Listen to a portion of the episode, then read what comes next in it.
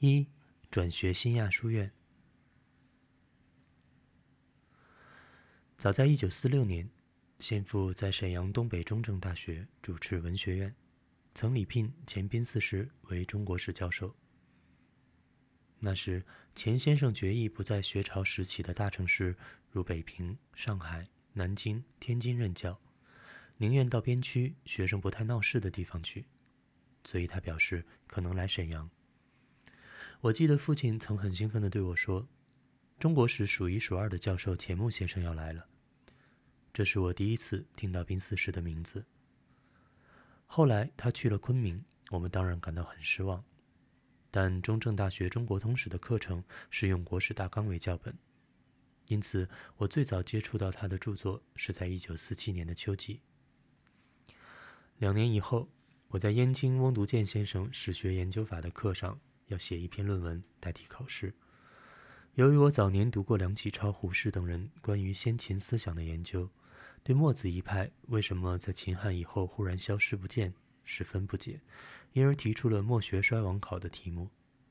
翁先生指示我去看章太炎的《国故论衡》、钱穆《先秦诸子系年》等书，这样我才读到钱先生最精深的学术专著。以我当时的程度，读《诸子系年》是非常吃力的。我在这部书上花费了很大的功夫，才勉强通其大概，因此我对钱先生却是敬仰之至。父亲送我到新亚书院去谒见钱先生，说明来意。钱先生对我说：“新亚初创班只有一年级，但你应入二年级第二学期，必须通过一种特别的考试。”他当下便要我写中英文各一篇，叙述我的求学经过和目前的学术兴趣所在。然后钱先生邀父亲去他的房间聊天，留下我一个人在办公室的长桌上写作。莫约一个多小时，我两篇文字都写成了。钱先生出来之后，先看中文，再看英文，最后微笑地对父亲说：“你的孩子考试通过了，明天就可入学。”我当时相当惊异，因为我知道钱先生是自修成才的，似未受过现代学校的完整教育，但想不到他也通晓英文。我在新亚的第一学期修了钱先生的《中国学术概论》一课，所用的教科书便是他早年写的《国学概论》。钱先生那时因受时局和流亡生活的影响，心情似乎不甚平衡，再加上学校经费又随时困扰着他，以致他讲课往往不能全神贯注。钱先生在北大特别以讲演生动著称。上世纪四十年代，柳存仁先生有一篇写北大人的文章，曾绘声绘影地加以描述，传颂学界。但当时我听他的课，只觉得他有一股愤愤不平之气，随时会发作出来。我至今还记得，有一次报刊上刊登了美国总统杜鲁门身穿夏威夷花衬衫接见宾客，钱先生指着照片大骂杜鲁门毫无尊严，并指着课室门口一只沃犬说：“这狗便比杜像样多了。”我第一次听见他这样骂人，实在大吃一惊，因为这和他平时待人接物所体现的儒雅太不相称了。第一学期，我始终认为在新亚是暂时歇脚，暑假后仍将回到燕京，因此不仅对书院不太注意，而且和钱先生也没有课外的交往。我真正认识新亚书院的性质，并奉钱先生为终身之师，是一九五零年秋季决定长期留港以后的事。这是下面要交代的。新亚书院创建于一九五零年三月，但它的前身是一九四九年秋季成立的亚洲文商学院。新亚之新，即是相对于亚洲文商而标出的。原来一九四九年五月以后，国民党政府实际上已迁来广州。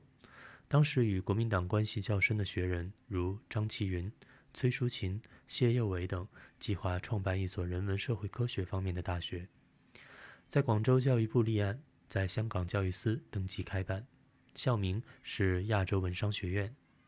崔谢两人先到香港筹建，因钱先生的号召力大，便用他的名字登记为院长。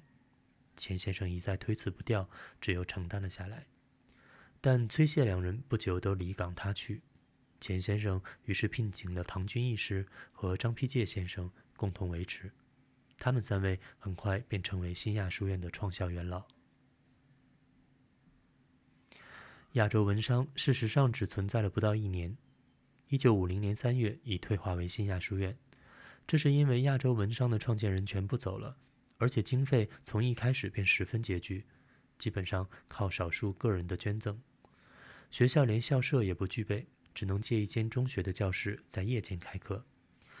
但一九五零年春季，有一位上海企业家王岳峰敬佩钱先生艰苦办学的精神，出资在九龙贫民区的桂林街顶的新楼三栋至三四两层作为校舍。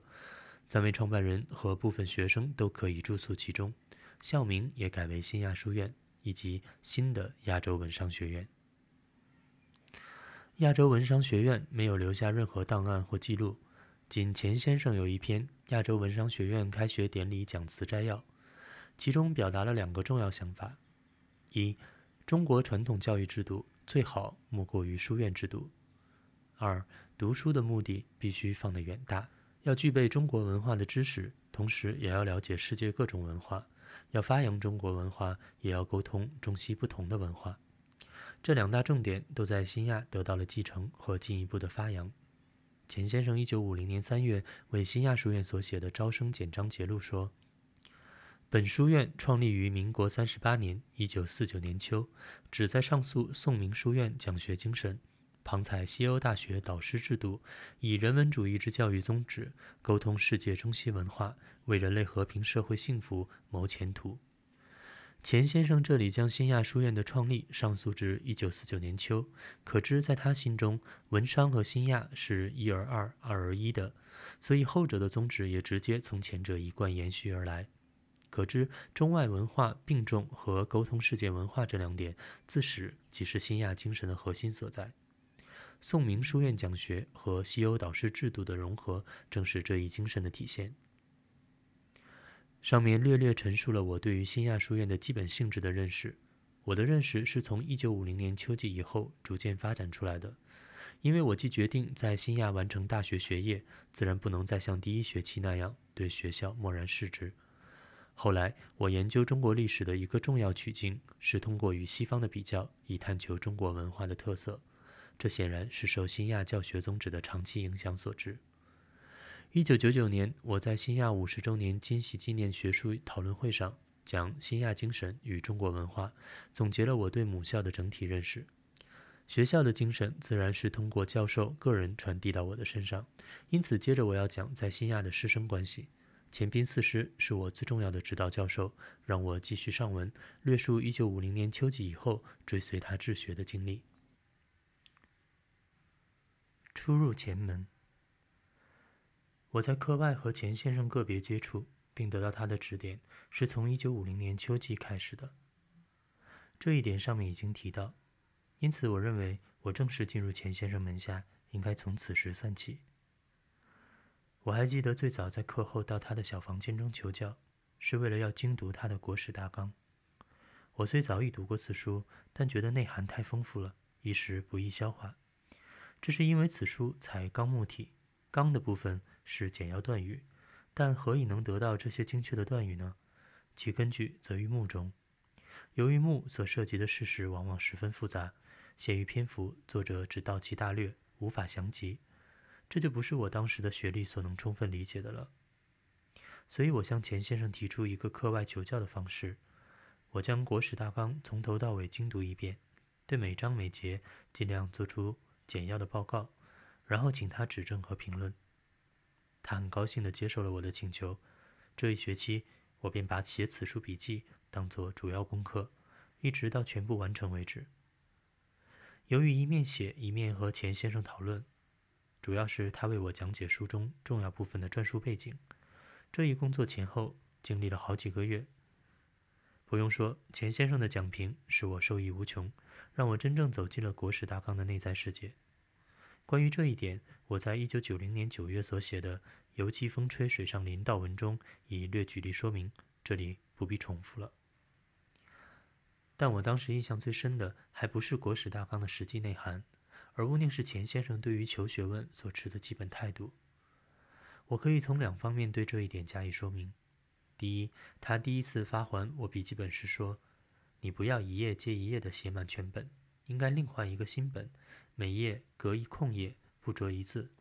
为什么呢？因为我书上讨论的问题，也有其他学者进行研究和分析，而且往往意见不同，甚至相反。留下的空页可以将来择录这些异说，以为参考和比较。这是完全出乎意料之外的指示，我因此才体会到，他虽自信国史大纲持之有故，言之成理，而且字句系统，然而却不轻视与他所见不同的研究成果。不但如此，他这样郑重地叮咛我，显然是唯恐我一开始便被他的一家之言所牢笼，失去了转。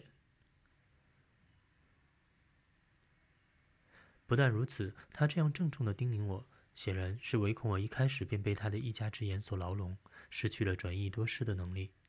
他的苦心当时使我深为感动。第二，通过钱先生详细指示，我才认识到。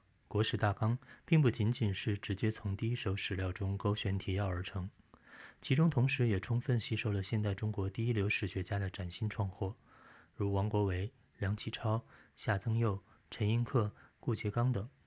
大体上说，钱先生对于进贤心得不但随时采择，而且在撰国史大纲时，更从通史角度另作斟酌，有所调整，然后才写入书中。所以我一向认为，《国史大纲》融贯了从清末到二十世纪三十年代中国新史学的主要成就。钱先生在《书城字记》中说：“其世贤文字，尽人心得，多所采获。”这是一句千真万确的话，绝非一般客套语。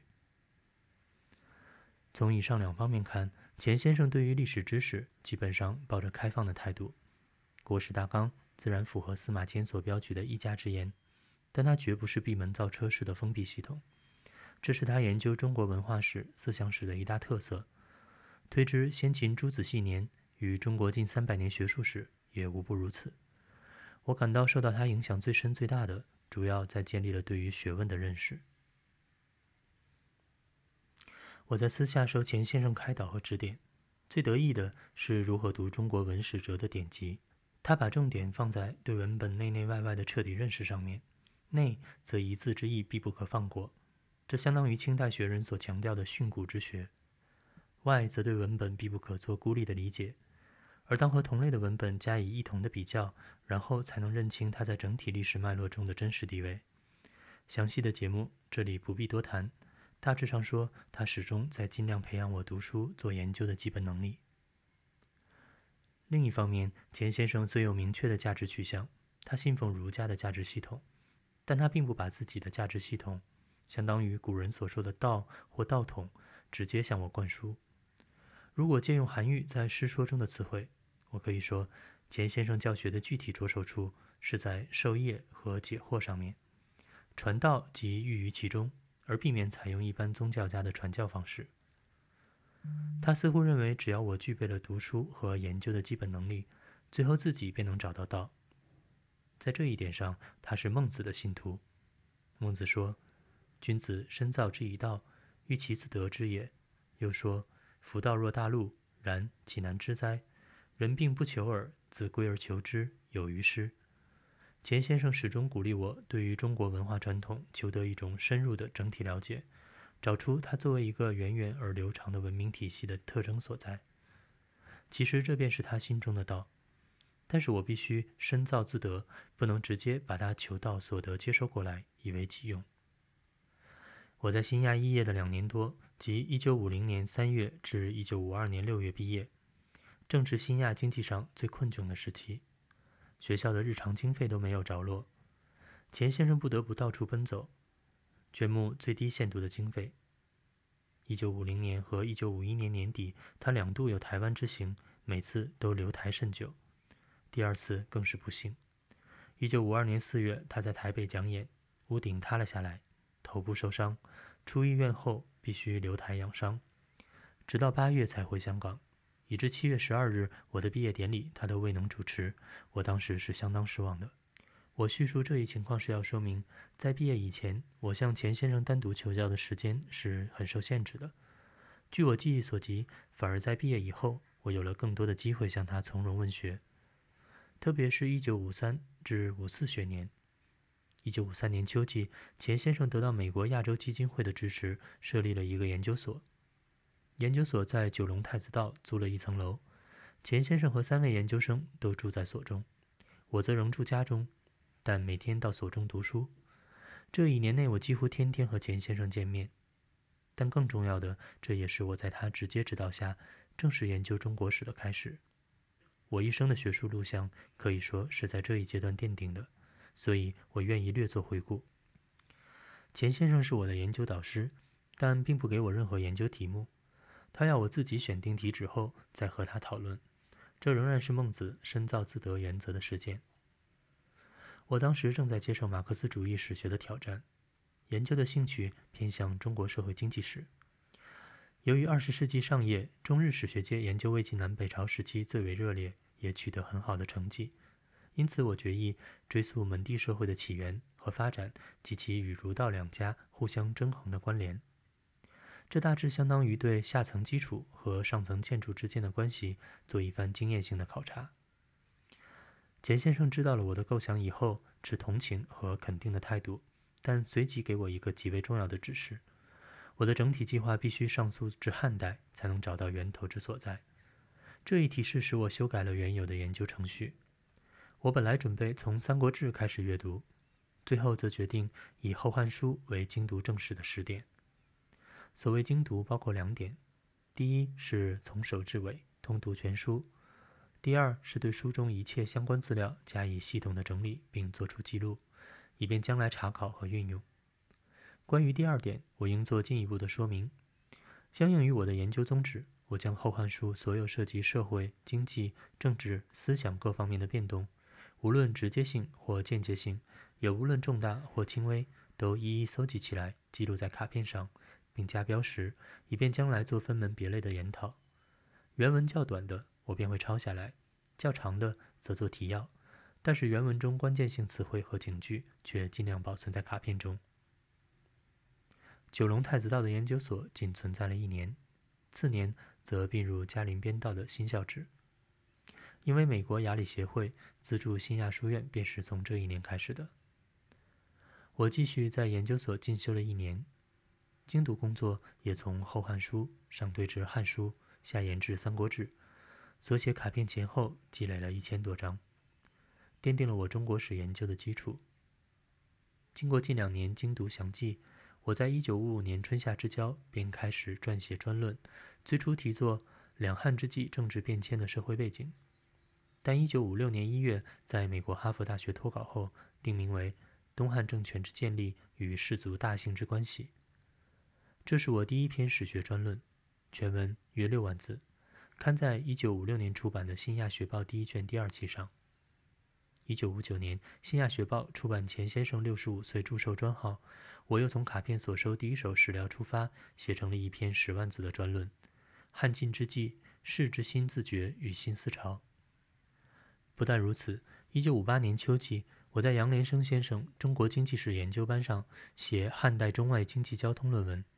也仍然是先从卡片资料中找出传统文献的证据，然后才去广求中外考古所获的地下材料。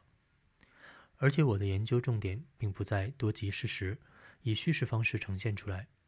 我所特别重视的是汉朝与外族，当时称之为蛮夷之类经济交涉背后的制度结构，特别是所谓朝贡体制。这只能对两汉书中有关技术进行多层次的分析与综合之后，才能获致比较确切的认识。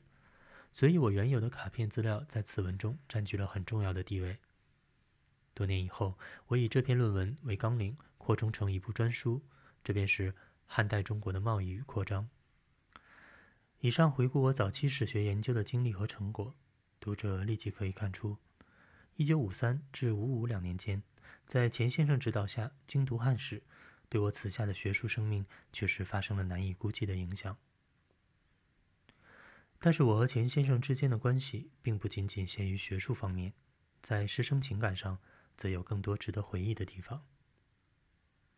一般而言，钱先生不但深于情，而且富于幽默感。和他相处久了，便自然而然发生一种亲切的情感，可以长期持续不断。读他给弟子背写的信，这印象十分清楚。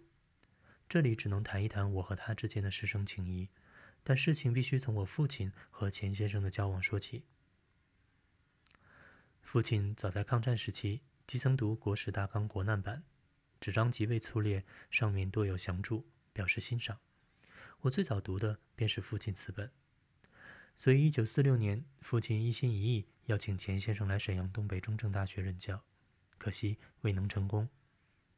到香港以后，父亲和钱先生常有往来，在我入新亚后更为频繁。一九五一年秋季，因新亚得到台北资助，钱先生聘请父亲教一门西洋通史。一九五三至五四，更聘请父亲为太子道研究所专任导师一年。我清楚地记得，从一九五一到一九五五，钱先生曾多次和我们全家在一起欢聚，或乘缆车上太平山顶。或去海滨茶室畅谈。印象最深的一次是在石澳海边一整天的盘圆，钱先生讲了许多亲身经历的学术掌故，包括一些最著名的当世学人治学与为人的事迹，我们都听得非常入神。多年后，他写诗有杂艺，虽将这些往事包罗了进去，但究竟不及口述时的细致和生动。钱先生九十岁生日，我祝寿诗中有“海滨回首隔前尘，犹记风吹水上林”两句，即特指石澳之游而言。这样的同游一直延续到钱先生访美时期。一九六零年六月下旬，钱先生将离耶鲁大学之前，父亲在林州纽罕布什州一个风景区的湖边租下了一座木屋，兼邀钱先生夫妇和我们一家同去欢聚一星期。那却是一次最令人难忘之游。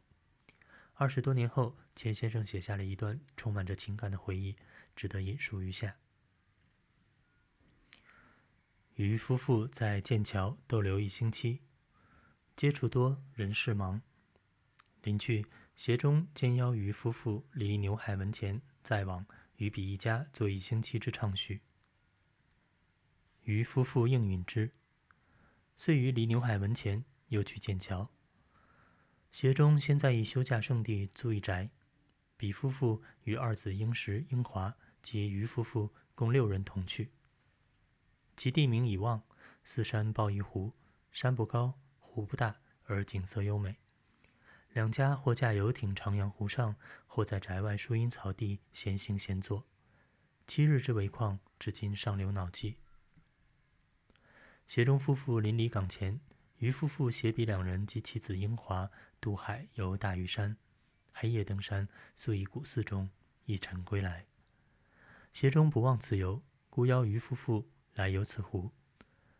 是来者亦仅余两家。于夫妇留美近八月，亦为此七日最为恬静。今协中已逝世，此湖真如一处之雪泥，而红沼，则仅留于夫妇心中矣。先言下事，在一九八零年，钱先生回忆此游，则是在其后不久，所以感慨特深。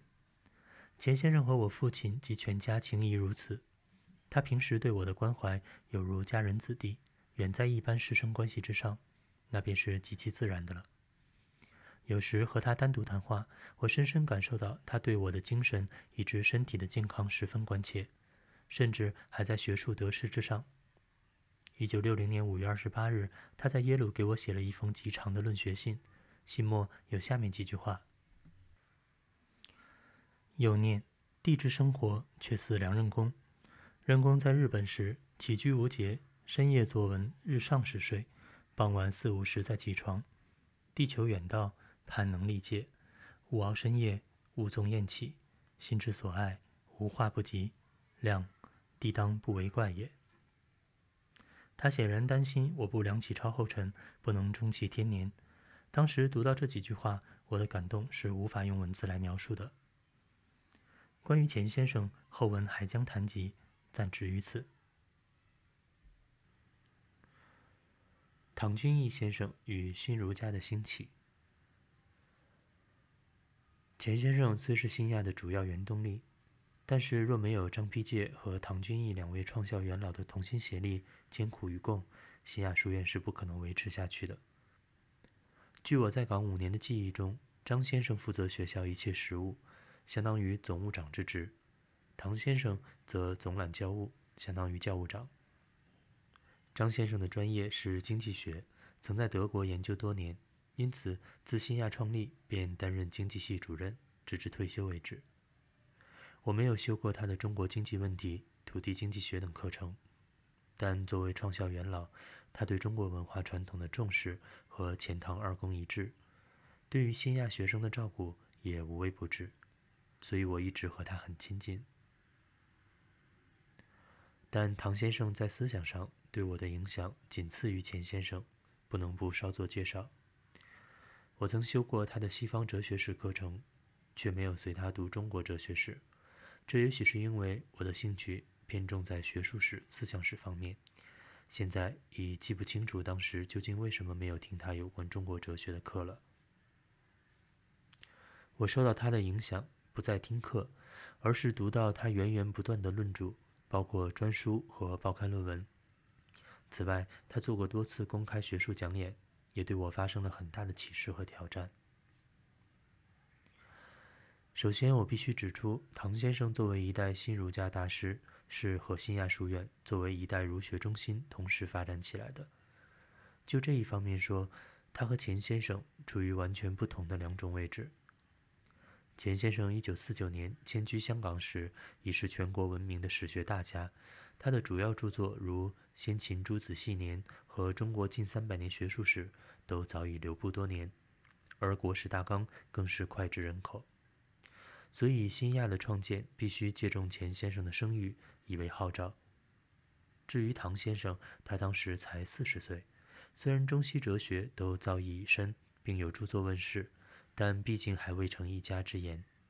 他的一代儒学宗师的地位，是在新亚书院这一特殊机制上建树起来的。二零零八年，我为唐先生的铜像写了一篇赞，是用最精简的方式概括他的生平和学术。让我将此短文转录在下面，再略加几句解说。唐君毅先生，一九零九至一九七八，四川宜宾人，又称廷训，以儒典启蒙，及长游学南北，受教于欧阳剑、熊十力诸大师，遂能通儒释之游。先生经思明辨，出于禀赋，出至西哲之言，即若真戒之头。所造既深，则于德意志辩证思维名气尤多。平生以重振中国人文精神为己任，故也就学新知于一炉，逐层为系统之建构。堂武开阔，皆此森然。道德自我之建立，其实基也；中国文化之精神价值，其全幅呈现也；心灵久静，其终极归宿也。先生之学与年俱进，此其明征也。一九四九年，先生参与新亚书院之始建而首创哲学系，其一九七四年自中文大学讲座隐退，先后主持香港哲学坛殿二十有五年，积极多事出于门下者，及一时之盛，风雨如晦，花果飘零，神州哲理犹能续会命于海鱼，先生之功莫大焉。先生讲学不忘理乱，经历事变，逆焉忧之，于是发愤返本开心，持孔子之教为天下倡。此海外新儒家之所由兴也。新儒家之宗旨与规模，定于先生所撰《文化宣言》，数十年来流布海内外，亲亲乎与世运共升降，不亦浊乎？明道就是，上承前哲，谆谆其人，垂范后坤，仰瞻一向，永之勿忘。赞中所提及的《中国文化之精神价值》一书，刊行于一九五一年。在台湾、香港以及海外的华人知识界中，几乎人手一编，而且多年来不断重印，影响之广阔，超过了梁漱溟的《东西文化及其哲学》。可以说，自上世纪五十年代以来，中外学人讨论中西文化问题，无论持何种观点，都不能或多或少涉及唐先生这本书中的观察和分析。此外，从一九四九年起，唐先生又撰写了大批的长篇论文。阐释并宣扬人文精神，看在杂志上，影响更为深远。他的论文不但民族情感炽热，原创思维丰富，而且往往出以德意志式的辩证句法，对读者的冲击大有排山倒海之势。这些论文主要发表在香港出版的《民主评论》《人生》和《祖国》等期刊上，销行遍及台湾、东南亚、日本，以至美国。唐先生的声誉也随之一天天扩张。从1950至70年代，如果我们说唐先生是海外中国人文学界最富于创造精神的领袖之一，他是绝对当之无愧的。其次，赞中“新儒家之宗旨与规模定于先生所撰《文化宣言》这句话，其中也大有失在。所谓宣言，是指为中国文化敬告世界人士宣言一文。最先动议者似是张君迈先生，但很快便得到唐君毅。牟宗三、徐复观先生支持，共同署名发表在《民主评论》九卷一期，但宣言则是唐先生起草的，所以后来他改题作《中国文化与世界》，收入他的文集中。若细读中国文化之精神价值，我们立即可以看出，宣扬的主要观点却都已在书中一一有所发挥。这当然不是说宣言出于唐先生一人之独见。事实上，签署四人的文化观点原本相近，而牟宗三先生与唐先生在思想上更是契合如一。他们之间在晚年才出现歧见，此处可以不论。这里我特别要强调的是，唐先生肯主动地写宣言，表示他有意联合同志，建立起一个鲜明的思想壁垒，这便是今天中外流传的新儒家。这一新学派的称号是在宣言发表以后才逐渐形成的。一九五九年五月六日，钱先生在给我的信中说：“年前，张君迈、唐君毅等四人联名作《中国文化宣言书》，邀募联署，募集巨之。曾有一函致张君，此函曾刊载于《香港之再生》，慕向不喜此等做法，恐在学术界引起无谓之壁垒。”钱先生的文化观点和张唐朱先生大同小异。他之所以拒签宣言，主要不是由于思想分歧，而是为了避免引起门户壁垒之纷争。他既明白提出这一顾虑，而四先生不为所动，可知他们已成竹在胸，刻意亮出一面新的旗帜，以号召群众，扩大影响。唐先生毅然承担起写宣言的大任，他的态度显然更为积极。最后，我要特别指出，新儒家在形成一个正式学派的历程中，唐先生发挥了最具关键性的作用。让我举一个事例来说明我的论断。海外新儒家有三位代表性人物，即唐君毅、牟宗三、徐复观，同为熊十力的弟子。其中，唐牟两先生是专业哲学家，一生都是学院中人；而徐先生则处于学术与政治之间，中年以后才从政界转入学界。因此，一般文化界人戏称为“二圣一贤”。他们三人最初分居两地，唐去香港新亚，牟和徐则执教于台湾的东海大学。虽然彼此生气相通，但毕竟不能朝夕切磋商量道术。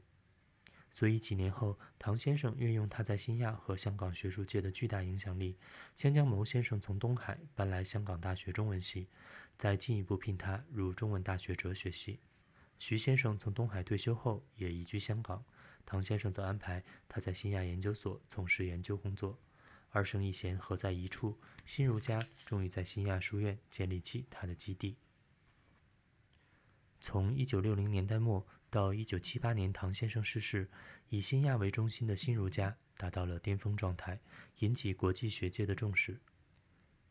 我清楚的记得，一九七五年五月中旬。我的哈佛同事史华慈教授在牛津大学讲学之后，到香港访问新亚书院。他特别表示想和新儒家诸公一谈。经过安排，他和唐牟、徐朱先生及其门人辈在新亚研究所进行了一下午的讨论。我因为校务繁重，无法参加此会。但第二天，史先生很兴奋地对我说：“新亚拥有这样一个独特而又富于高度原创性的思想流派，是值得引以为荣的。”史先生从不说客套话，他的评语完全出于真诚，给我留下深刻的印象，历久不忘。以上略述唐先生在新儒家兴起和发展中的功绩，是从我个人亲见亲闻中得来。我自信，我自信虽不重，也必不甚远。好在唐牟、徐三先生都留下了大量的日记和信函，将来一定会有研究者详加发掘，这里便不必多说了。总之，我就读于新亚书院五年，唐先生有关中西文化精神价值的比较和概括，大致都耳熟能详。我虽然未能追随他形上思维的道路，但每次读到他的论著，都逼使我对许多问题重做探索和思考。所以，除了钱先生之外，唐先生在学术和思想两方面对我的启发是既深且远的。